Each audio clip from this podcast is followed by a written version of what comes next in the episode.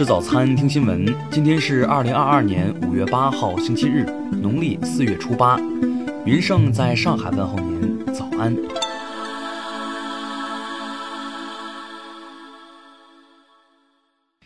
首先来关注头条消息。著名影星莱昂纳多·迪卡普里奥近日发文称，巴西是亚马孙雨林和其他重要生态系统的家园，鼓励巴西年轻人积极参与即将到来的总统选举，目标直指巴西总统博索纳罗。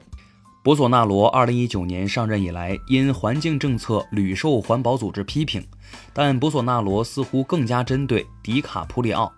日前，他毫不客气公开回应，让对方最好把嘴闭上。两人的仇怨已为时不短。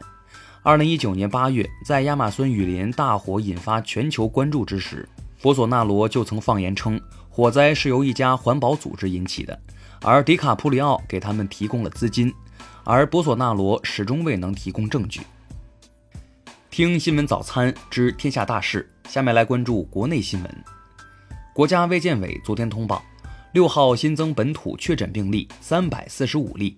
其中，上海二百五十三例新增无症状感染者四千二百七十五例，其中上海三千九百六十一例。上海市通告，今年高考、中考均延期一个月，分别于七月七号至九号、七月十一号至十二号举行。北京市疾控中心介绍，北京疫情存在两条独立传播链，社会面仍存在隐匿传染源，疫情传播尚未完全阻断。据国家卫健委消息，近期多个国家报告发生不明原因的儿童急性肝炎病例，目前我国尚未发现相关病例。国家邮政局数据显示，六号全行业邮快件揽收量达到三点一六亿件，投递量达到三点零二亿件，均超过去年同期水平。昨天，天舟四号货运飞船与长征七号遥五运载火箭组合体垂直转运至发射区。将于近日择机发射。公安部昨天通报，三年来，全国公安机关共有一千二百六十二名民警、辅警因公牺牲，两万七千零七人因公负伤。辽宁省纪委通报，华晨汽车原董事长齐玉民受贿一点三三亿余元，已被开除党籍，移送检察机关依法审查起诉。下面来关注国际新闻。当地时间六号，美国国防部称将进一步提供一批价值一点五亿美元的军事援助，包括火炮弹药、雷达等武器装备。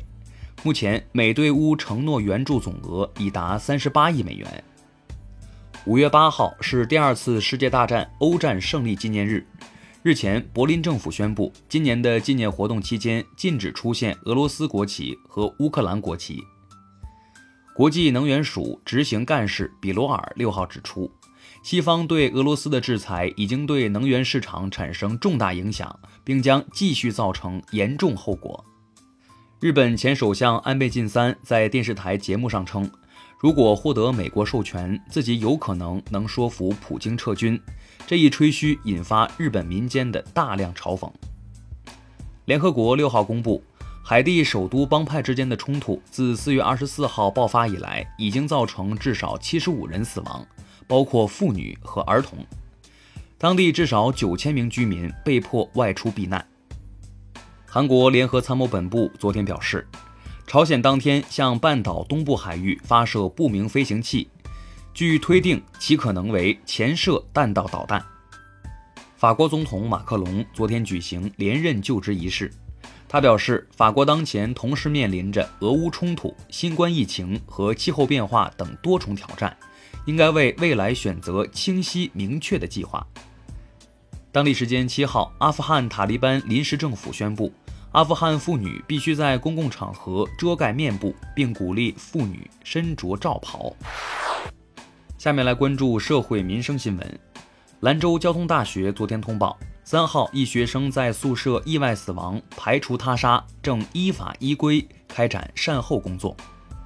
近日，广西北海市一名小学生拿家长的手机加入 QQ 群做任务，不料被骗走三十万元。目前，警方已立案侦查。浙江湖州一女子王某家中种植两百余株罂粟，称以给鸡吃能治病。近日，王某被处以行政拘留十日。温州市公安局消息，日前破获特大婚恋交友诈骗案，抓获犯罪嫌疑人二百七十名。该团伙成员大多为冒充女性网友身份的年轻男性。近日，河北石家庄一处相亲角，一男子拿着二十多本房产证为儿子征婚，引发网友关注。当事人回应称，并非故意炫耀，拿房产证是想体现相亲的诚意。最后来关注文化体育新闻。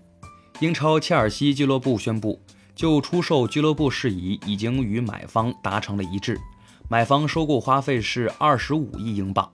这笔钱将进入英国政府监管的账户，用于慈善事业。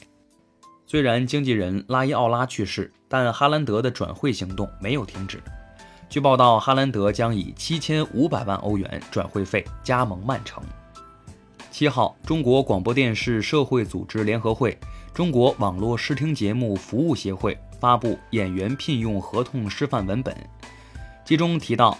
演员片酬等劳务收入不得使用现金方式支付，不得以股权、房产、珠宝等变相支付隐匿收入。近日，中央文明办等四部门发布意见，要求禁止未成年人参与直播打赏，严控未成年人从事主播。以上就是今天新闻早餐的全部内容，咱们明天不见不散。